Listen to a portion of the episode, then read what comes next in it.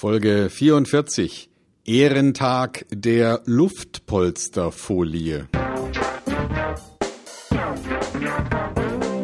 Willkommen bei Fucking Glory, dem Business Podcast, der kein Blatt vor den Mund nimmt. Martin Puscher und Stefan Heinrich sind ihre Gastgeber. Provokateure und vielleicht auch ein kleines bisschen die Helden des modernen Geschäftserfolges. Freuen Sie sich auf Ideen, Geschichten, Vorwürfe, Misserfolge und Erkenntnisse aus der Praxis. Los geht's! Na, du aufgeblasenes Etwas? Du glaubst wohl, du bist etwas Besonderes.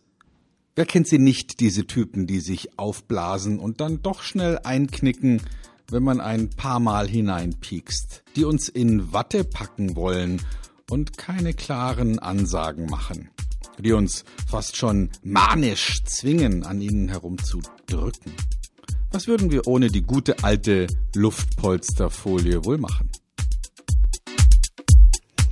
Tja, hat man da einen Knall oder mehrere Knällchen, wenn man mit diesen kleinen Bläschen rumspielt die ganze Zeit und die knacken lässt, Martin. Kennst du das? Ja, ich habe mir nämlich gerade eine Luftpolsterfolie aus dem Büro nebenan geholt und hört mal, dieses kleine, ja, draufdrücken auf die kleinen Luftpölzerchen, die dann so wie kleine Dinger zerknallen und dieses könnte ich stundenlang machen. Ich glaube, ich habe einen Tick. Ich glaube, ich muss zum Arzt. Ja, ich tu's mal wieder weg, das knistert so furchtbar. So, Stefan, das ist der Tag der Luftpolsterfolie. Ja, das ist Stressreduktion ja. vielleicht auch für viele. Ja. Ne? Könnte ja sein. Ich glaube, da stecken ganz viele Dinge dahinter. Erstmal ist es ja, es fühlt sich irgendwie gut an, es ist nachgiebig und wenn man sehr viel Druck ausübt, dann macht's halt ja, so ein kleines äh, Knällchen. Das ist so wie das äh, ja, Silvesterfeuerwerk mitten im, im Januar, das man dann einfach mal haben kann. Ähm, ich glaube auch kleine, kleine Kinder sind dem ganz äh, zugewandt, weil die natürlich auch sagen, wow, ich kann hier mit meinen eigenen Händen quasi ja, etwas kaputt machen. Das geht nicht ums kaputt machen, sondern es geht um einen kleinen Knall, den man dann selbst hervorrufen kann. Das ist das kleine Tischfeuerwerk für zu Hause, würde ich mal sagen. Stefan.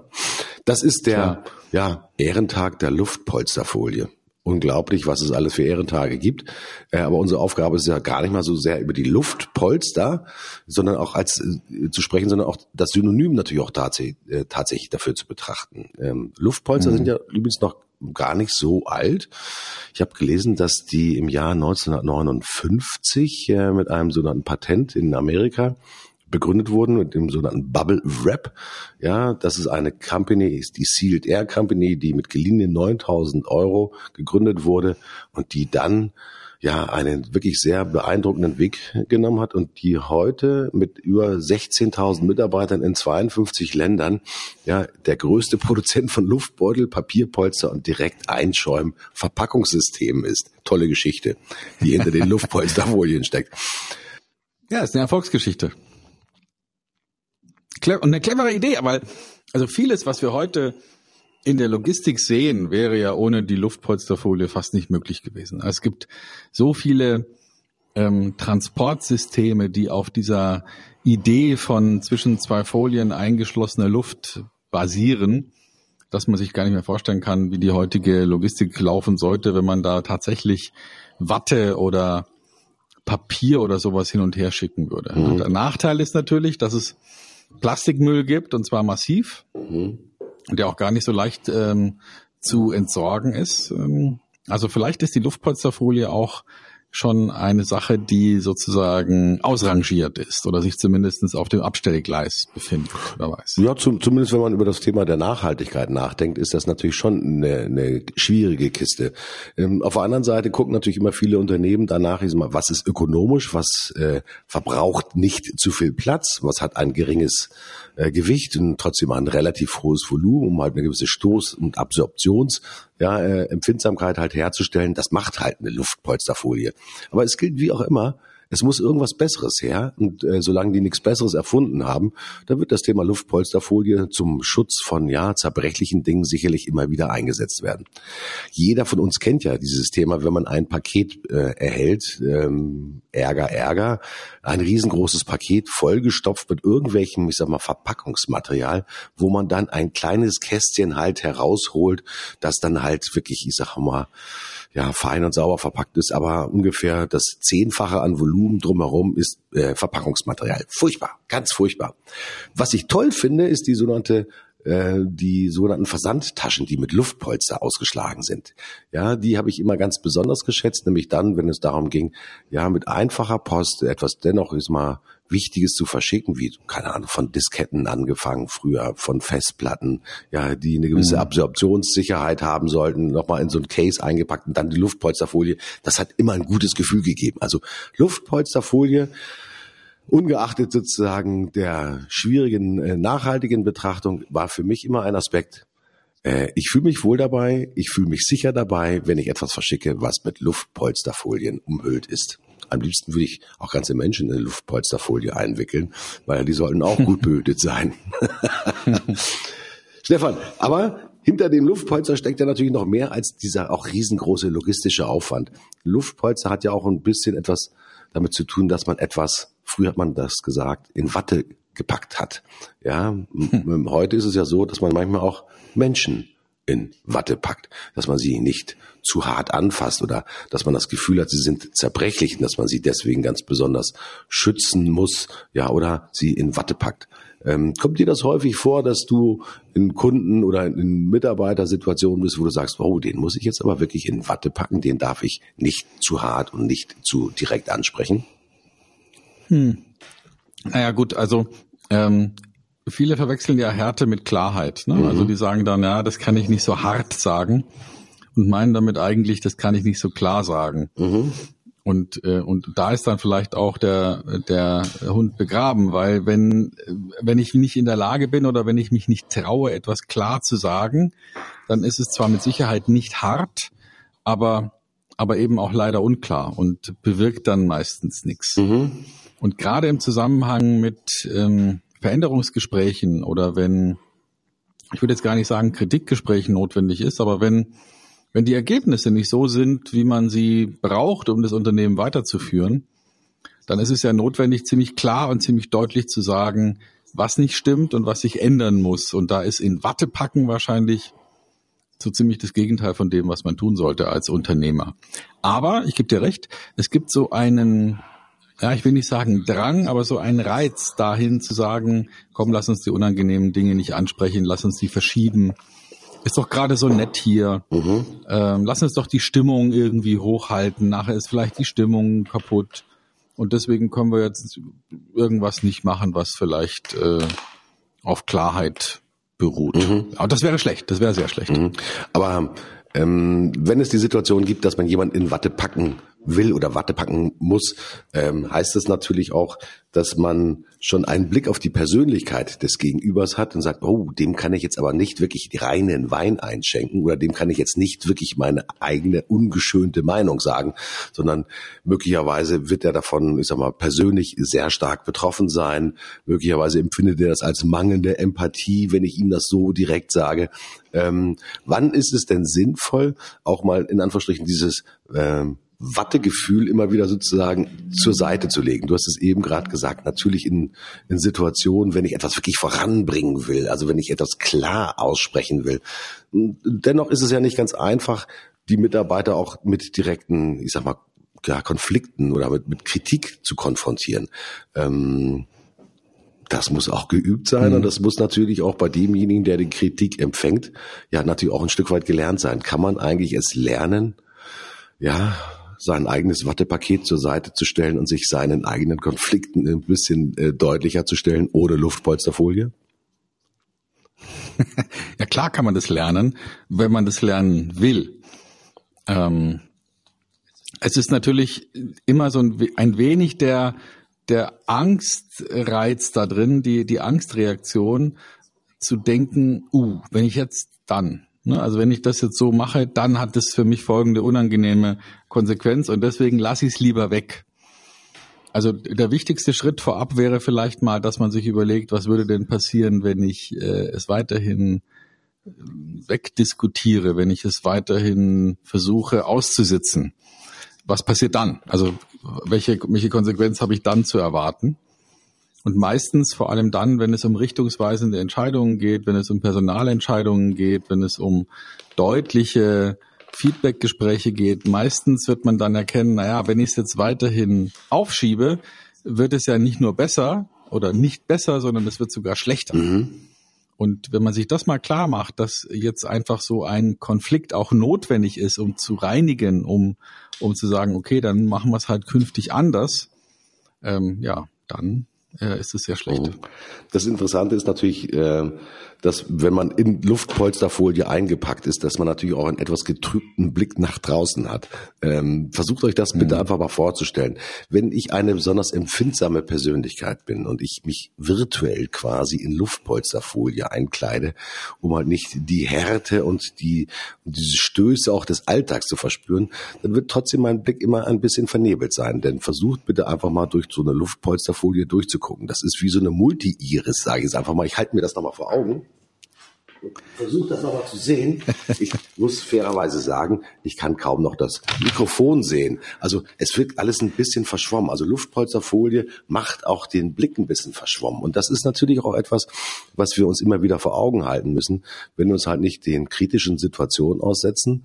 Ja, äh, dann sehen wir halt immer nur ein verschwommenes Bild der Realität. Und mit diesem verschwommenen Bild der Realität, hm, weiß ich nicht, ob man da noch, ich sage mal, in den nächsten Jahren ist immer gut, äh, ja, durch die Gesellschaften kommt und gut durch das Unternehmen kommt. Also klarer Blick ist, glaube ich, ganz, ganz wichtig, Stefan, zu haben.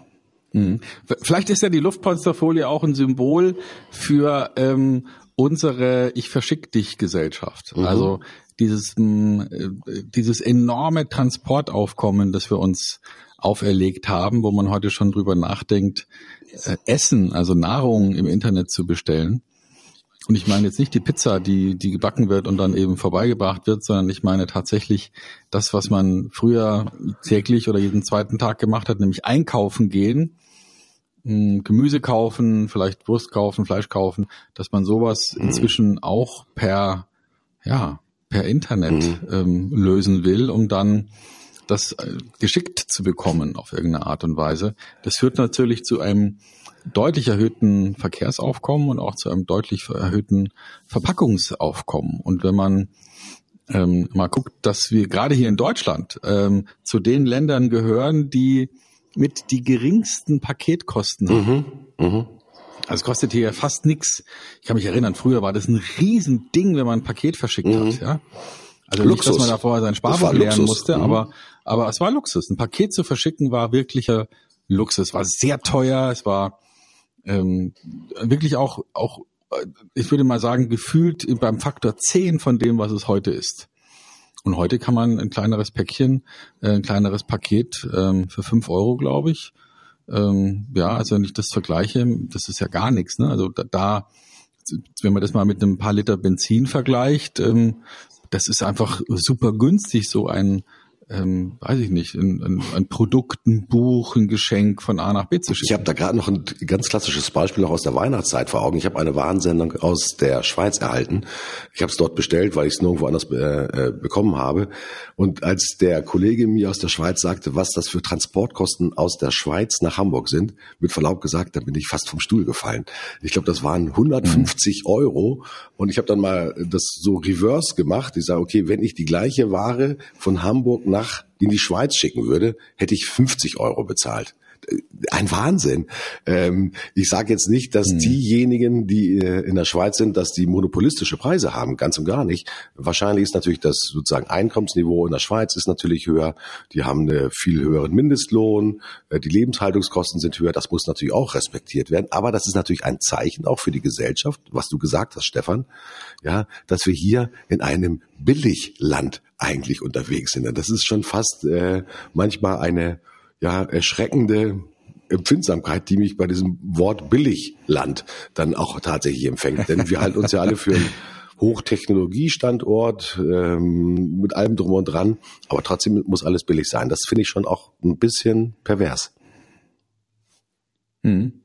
Ja, pervers äh, ist vielleicht ähm, eine ganz gute Bezeichnung dafür, weil ähm, es ist ja verrückt in gewisser Weise. Ne? Also wir, äh, wir verschicken Zeug, was, was ein paar Euro kostet und, ähm, und teilweise ohne Versandkosten. Also es ist ja nicht so, dass dass jetzt tatsächlich dann, wenn wir jetzt beispielsweise bei Amazon so ein Prime-Produkt im Wert von drei, vier, fünf Euro bestellen, dann ist es ja nicht so, dass jetzt tatsächlich die Deutsche Post sagt, ach komm, das nehmen wir so mit, mhm. ja, das kostet nichts, ja. sondern das kostet ja trotzdem irgendwas. Ähm, und, und die Tatsache, dass wir uns aber so daran gewöhnt haben, dass wir äh, einfach was, was fünf Euro kostet oder zehn Euro kostet, mehr oder weniger, ohne dass wir dazu einen, eine Versandkostenpauschale noch drauf bezahlen müssen, dass wir sowas zugeschickt bekommen.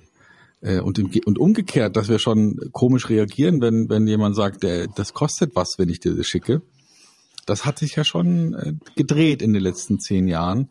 Diese Gewohnheit zu sagen, na ja, das kann ja nichts kosten, mir etwas zuzuschicken. Mhm. Finde ich super interessant. Mhm. Das hat vielleicht auch mit einem Wertempfinden auch etwas zu tun. Ich meine, wenn heute man sagt, äh, das kostet nichts, wenn ich äh, dir etwas zuschicke, dann ist vielleicht auch sozusagen einfach der Wert der Leistung dahinter auch nichts mehr wert. Das finde ich natürlich auch ziemlich betrüblich. Mhm. Und wenn man sich mal anguckt, es gibt genügend Fernsehbeiträge, die sich rund um das Thema ja, Speditionen, Subunternehmen und so weiter weiter und so fort gerankt haben, ja, da werden die Leute schon auch ein bisschen geknechtet. Und ich habe das Gefühl, dass äh, früher war der Briefträger oder der Paketzusteller ja in einem höchsten Maße auch angesehener und äh, ja auch sozial verbindlicher Beruf. Und wir sehen heute im Prinzip, ich sage mal, ja, einfach, dass die Kollegen einfach nichts mehr kriegen, ja, und aber Riesenstress und Riesenstau haben. Also das ist das Thema, das wirklich, ich sag mal, ganz haarig zu betrachten ist, Stefan. Allerdings. Ja, und die Frage ist, wo geht es hin? Ne? Also wie, wie werden wir da uns wieder entwöhnen? Wie, wie kriegen wir uns da wieder weg von diesem ähm, jetzt schnell und gleich und über große Distanzen und ähm, und heute bestellt, morgen geliefert. Ja, das ist schon, ich finde das hochinteressant, äh, wie schnell sich das entwickelt hat und wie schnell wir uns daran gewöhnt haben und, äh, und wie vielleicht die Luftpolsterfolie als Symbol dafür gilt, dass wir mal eben schnell was verpacken und das von A nach B schicken und und das äh, uns sogar beschweren, wenn es dann länger als einen Tag dauert. Mhm. Aber stellt euch mal ein anderes Szenario vor. Und ich habe dieses Szenario, äh, das ist schon vor ein paar Jahren passiert. Äh, da bin ich mit einer, bitte nicht lachen, das ist jetzt wirklich eine persönliche Geschichte. Äh, ich bin mit einer Flasche Eierlikör ähm, durch Hamburg gefahren und habe, ich glaube, drei oder vier Stellen angefahren, um mit denen, ich trinke unheimlich gern Eierlikör, muss ich dazu sagen. Ja, dann gibt's dann dazu, ihr kennt das vielleicht, so kleine äh, Becherchen, die aus äh, Zartbitterschokolade sind. Das heißt, man tut die äh, den Eierlikör in diese kleinen Schälchen rein und dann nimmt man erst, dann nachher äh, isst man dann sozusagen dieses Zartbitterhäubchen dann auf. Ich hätte natürlich auch kleine Flaschen von Eierlikör verschicken können mit diesen kleinen Bechern dazu. Das wäre vielleicht eine nette Geste gewesen, aber es wäre nicht so nett gewesen, wenn ich nicht vorbeigefahren wäre. Also dieses Thema auch ich überbringe etwas selber in persona. Ja, ich will nicht sagen, dass ich das jetzt zelebriere. Das habe ich damals zelebriert, aber ich bringe etwas direkt vorbei. Ich komme selbst und bringe es mit. Ähm, ist nochmal eine ganz andere sozusagen Wertschätzung auch für das übergebene Produkt, ja, und für die übergebene Leistung, als wenn ich nur sage, ich schicke euch das. Und zwar kostenlos. Ja, also dieses Thema auch eine Ware aus meiner Sicht heraus gewinnt an Wert, wenn sie denn auch in der richtigen, ich sag mal, gesamte Verpackung geliefert wird. Ich kann sie in Luftpolsterfolie machen, dann gebe ich es einem Versender, dann ist sie halt weg, dann der andere packt das aus, der freut sich vielleicht drüber, mehr oder weniger. Aber jetzt stellt euch Folgendes vor, Ding Dong, Ding Dong, die Tür geht auf und der Martin steht vor der Haustür und sagt, Hallo, lieber Freund, dich wollte ich schon wieder mal lange sehen und ich habe etwas mitgebracht. Und das ist hier, das ist dein, in Anführungsstrichen, Präsent oder Geschenk. Komm doch rein, lass uns ein bisschen miteinander schwätzen. Das sind ja dann Dinge, die dann natürlich auch passieren. Ähm, und das ist natürlich auch mein Credo dafür, die Luftpolsterfolie nicht sozusagen zum Allheilmittel unserer Kommunikation zu machen, sondern uns selbst auch ein Stück weit als natürliche Verpackung für etwas zu sehen, was ich einem anderen äh, übergebe. Das ist schon vielleicht pastoral, was ich da vielleicht sage, aber das ist sozusagen meine Synergie, die ich noch hinter der Luftpolsterfolie tatsächlich sehe. Hm. Also Entschleunigung und, ähm, und Zeit für Begegnungen, ja, warum nicht? Klar, natürlich. Also äh, bin ich ein großer Freund von, wenn es, äh, wenn ich es zeitlich einrichten kann. Mhm. also ne, nein, das war, war der Versuch eines Scherzes. Ich denke mal, dass wir schon ähm, in unseren normalen sozialen Kontakten darunter leiden, dass es da eine gewisse Einschränkung gibt und wir eben nicht mehr so ganz einfach ähm, mal eben bei jemand vorbeigehen. Mhm, mhm. Ja, weil also umgekehrt ist es auch wahrscheinlich so, dass die meisten Menschen sich das verbitten würden, dass man jetzt mal vorbeigeht Mhm. und äh, und vielleicht eher äh, Wert drauf legen würden zu sagen, Moment mal, wenn, bevor du hier kommst, will ich aber noch mal eine Nachricht haben oder ich will darauf vorbereitet sein oder ich will vielleicht auch sagen dürfen, nee, du, das geht jetzt nicht. Mhm. Ähm, also ein Stück weit, glaube ich, ist da auch so diese Romantik des mal eben Vorbeischauens, ähm, die, die hat sich aufgelöst. Ja. Ähm, das ist auch eigentlich gar nicht so schlimm. Ich denke mal, so diese Romantik des Vorbeigehens hat man natürlich auch so ganz bestimmten ist immer Situationen. Ob das nun der Geburtstag ist, ob das Feiertage, Festtage sind und so weiter und so fort. Wenn gleich viele Menschen natürlich auch die Festtage dazu verwenden, ob das nun Ostern, Weihnachten oder sonst irgendwas ist, ja, um auch in Ruhe gelassen zu werden, weil man ja äh, im Job und in der, im Betrieb ja jeden Tag neue Impulse hat. Du musst hier kommunizieren, du musst dort kommunizieren. Ist ja auch ein riesengroßer Wahnsinn. Und dann sagt man, du äh, möglichst alles unkompliziert handeln und ähm, jetzt keine persönlichen Gespräche aufzwingen. Ich muss einfach viel arbeiten. Mein Tag ist so durchstrukturiert, mein Tag ist so durchgeplant und bitte keine Überraschung, bitte keine Überraschung. Ja, das ist äh, ein, Klar. ein Zeichen der Zeit. Ähm, Stefan, lass uns noch mal ein bisschen über das Thema sozusagen des, des Ticks sprechen, weil wir haben ja die Sendung begonnen Mhm. mit diesem typischen Tick, dass jemand so knibbelt und dann äh, sagt, wow, ist so schön, wenn es Puff macht, ja, diese, dieses kleine äh, äh, Bitzeln sozusagen bei den Fingern.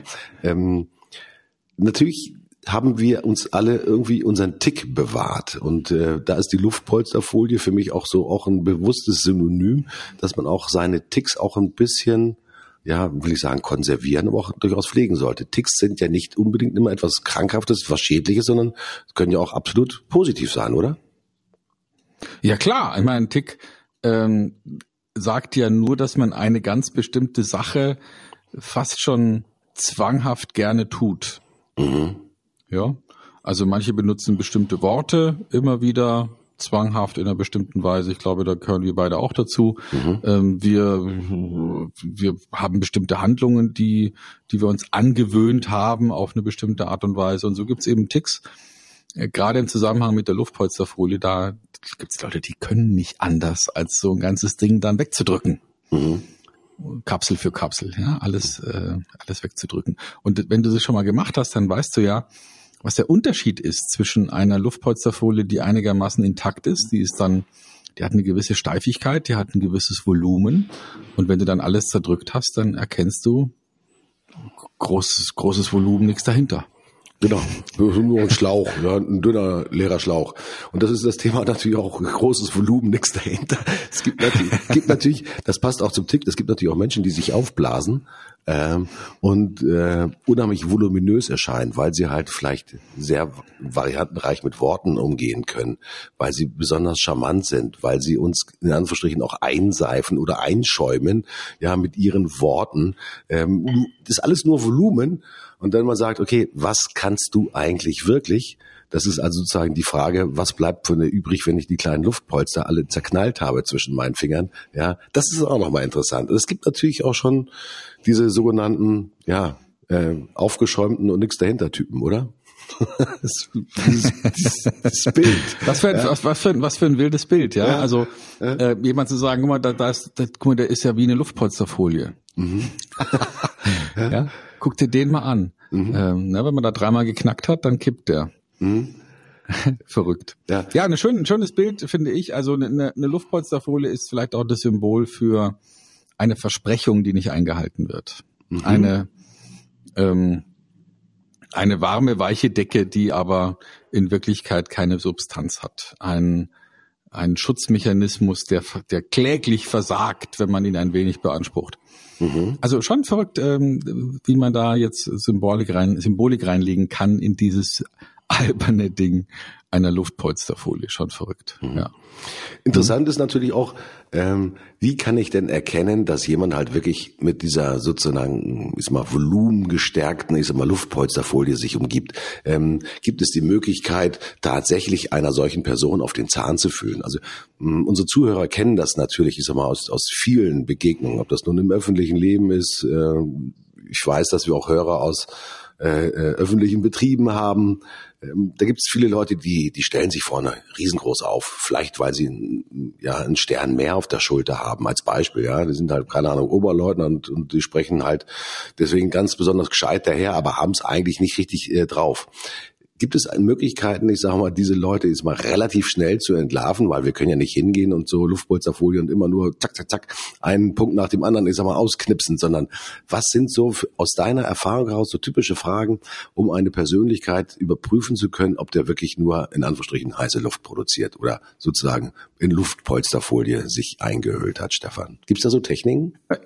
Ja, dieses Pieksen, ne? Also vielleicht sollte man ja äh, sich das wirklich als, als Bild mitnehmen, dass man, dass man jemand mal anpiekst, der sich so aufgeblasen mhm. hat. Ja, mhm. also mal, mal gucken, wenn ich da jetzt da reinsteche, wenn ich da reinsteche, ähm, tritt dann ungewöhnlich viel Luft aus und der knickt ein oder oder bleibt der stehen, weil, weil ich da vielleicht jetzt ähm, gar keinen Hohlraum gefunden habe? Mhm. Mhm. Das ist dann der Aspekt des kritischen Hinterfragens oder des kritischen Nachfragens. Also was hat er zu der Sache wirklich beizutragen oder was kann er wirklich sagen? Also in die Tiefe gehen oder halt an mehreren Stellen, die seine Aussage halt geprägt hat, da mal ein bisschen reinpieken, da mal ein bisschen reinpieken und da mal reinpieken. Und meistens ist es ja so, äh, wenn die Luftpolsterfolie äh, kaputt ist, dann gibt es zwei Effekte. Erstmal gibt es dieses kleine Plop oder die Luft entweicht langsam. Das ist dann so, wenn die ja nur leicht angestochen ist, dann macht sie nicht ja, sondern so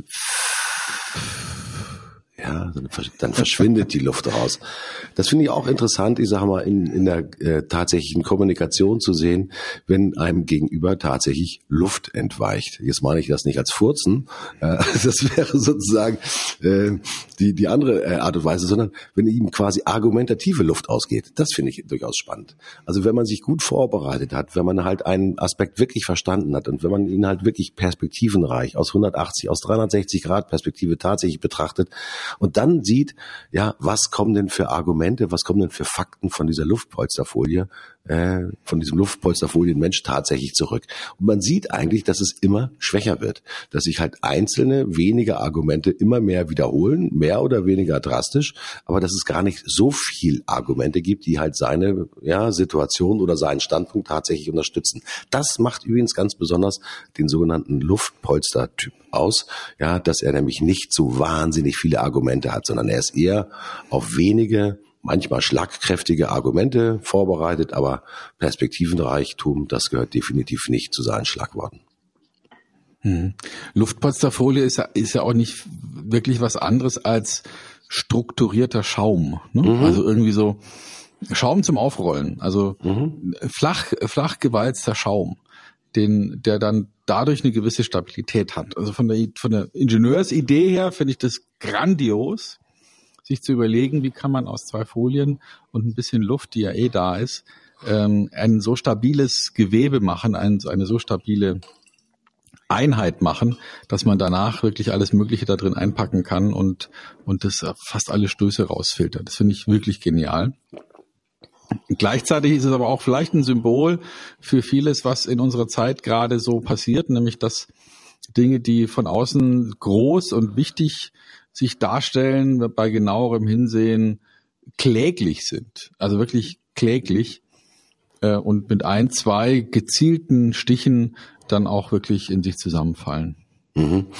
Ja, also viele politische Aussagen, die wir in den letzten drei, vier Monaten gehört haben, würde ich da zum Beispiel mit einordnen.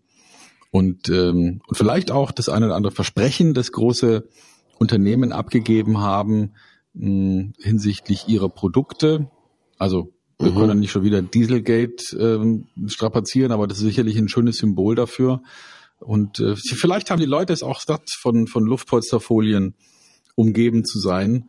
Und vielleicht wollen sie lieber auch mal eine klare Kante und vielleicht auch mal einen kleinen Stoß haben, mhm. in, der, der dann nicht durch so eine Luftpolsterfolie abgedämpft wird, sondern ihnen dann vielleicht wirklich auch vielleicht eine im Moment bittere Wahrheit gibt, die aber auf längere Sicht durchaus hilfreich sein kann. Mhm.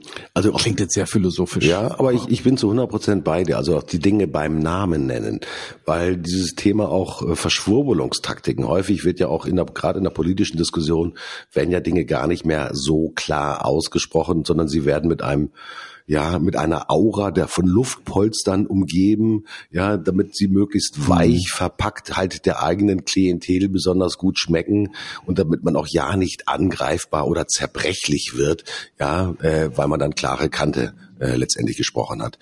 Und das ist auch etwas, was mhm. natürlich die Gesellschaft per se natürlich auch teilweise sicherlich bemängelt, dass wir nicht mehr das Gefühl haben, dass man richtig mit uns spricht, sondern dass man einfach nur mit so einem Kodex quasi äh, das Ganze hm. ausdrückt. Das, die ganze Diskussion um das Thema Obergrenze, ja, jetzt atmende Obergrenze oder was es da für unterschiedliche Begrifflichkeiten, ich sag mal, auch im letzten Jahr gab. Ich finde das eine Katastrophe, ja, weil es ist nichts anderes als eine Luftpolster-Verschwurbelungstaktik, die äh, ja eigentlich das wahre ja, Problem oder das wahre, die wahre Ursache definitiv vernebelt. Ich finde, wir können als erwachsene Menschen durchaus schon mal Wahrheit und auch sozusagen echte Wahrheit vertragen. Also bin ich äh, absolut mit dabei. Mhm. Ja. Ja, und die echte Wahrheit ist, ähm, die Sendung nähert sich dem Ende. Ui. Wir haben tatsächlich ähm, es geschafft, fast eine halbe Stunde über bitte festhalten, Luftpolsterfolie zu reden und daraus ein großes Ding zu machen. Ich finde, da würde uns früher oder später mal, möchte ich, dass uns dafür ein kleiner Orden, Orden verliehen wird, weil das kriegen die meisten nicht hin. Und ich bin sogar der Meinung, dass es dafür irgendwann einen Ehrentag geben wird. Ich weiß doch noch nicht, wie genau wie dieser Ehrentag heißt, ob der tatsächlich fucking Glory Ehrentag heißt. Auf jeden Fall, Leute, es macht natürlich Freude mit euch und äh, ja, gemeinsam mit Stefan natürlich über solche Themen zu sprechen und auch philosophisch etwas halt hervorzukramen, was definitiv nicht geskriptet ist. Also die ganze Sendung ist wirklich non-scripted reality, so nenne ich das jetzt einfach mal. Und deswegen ist es so spannend und auch so spaßvoll. Erneut ist eine Woche ja. hinter uns. Stefan, hast du denn eine Idee, die du aus dieser Woche mitgenommen hast oder wo du sagen würdest, wow, das ist jetzt etwas, was ich euch unbedingt noch mitbringen muss? Es kann ein gutes Erlebnis sein, vielleicht ein weniger gutes Erlebnis oder vielleicht ein Tipp, ja, den wir berücksichtigen sollten für die nächste Woche. Ähm, ja, ich habe hab wieder ein, ein, ein schönes Erlebnis gehabt diese Woche ähm, im Zusammenhang mit einer, einer Stadt, in der ich nur einmal im Jahr bin, nämlich in Dresden ich, ähm, ich mag diese Stadt wirklich, weil sie das, das einzige deutsche Florenz ist, weil sie so schön künstlerisch gestaltet ist und weil, ähm, weil dieser Fluss sich so träge und so majestätisch mitten durch diese Stadt zieht. Und ähm, für mich die Idee, vielleicht sollten wir öfter mal ähm, sich so einen halben Tag wenigstens Zeit nehmen, wenn wir unterwegs sind und so eine Stadt dann auch noch mal genießen, sich erschließen, äh, sich ergehen und und einfach mal Spaß dran haben, dass wir in Deutschland ähm, und in, in Europa so tolle Städte haben und äh, und sich die Zeit nehmen, statt dann immer gleich wieder zu fliehen und irgendwo anders hinzureisen.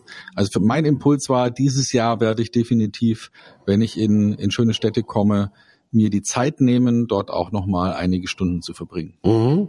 Hört sich für mich gut an. Dresden kenne ich auch. Äh, und was Dresden und Hamburg ja verbindet, ist die Elbe. Und wenn ich bei der Elbe bin, dann kann ich sagen, letzte Woche war mein erster Besuch in der Hamburger Elbphilharmonie. Ähm, sicherlich die meisten von euch oh. haben, haben die Bilder tatsächlich schon gesehen von diesem wirklich wunderschönen, kunstvollen Werk, das auf dem alten Kai-Speicher gebaut wurde.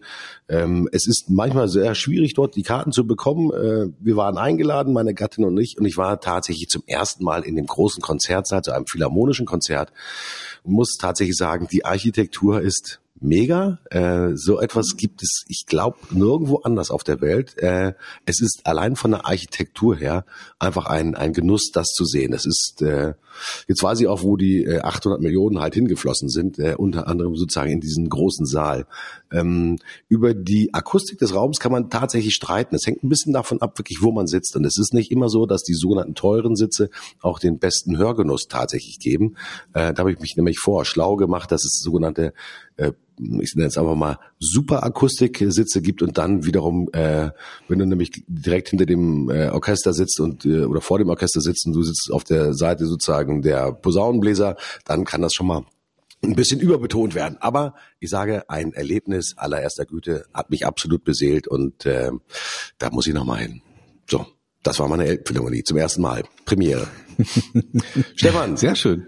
Du, die Sendung ist, ja, die vergeht wie im Flug. Wir sind schon über eine halbe Stunde. Ich äh, finde es mega ja. geil, mit dir auch über das Thema Luftpolsterfolie zu sprechen und bin mir ganz sicher, in der nächsten Woche finden wir einen super neuen Ehrentag, der euch sicherlich, ich sag mal, ein bisschen überraschen wird. Ich bin an dieser Stelle ganz happy darauf, ganz happy da, äh, darüber, dass wir uns nächste Woche wiederhören.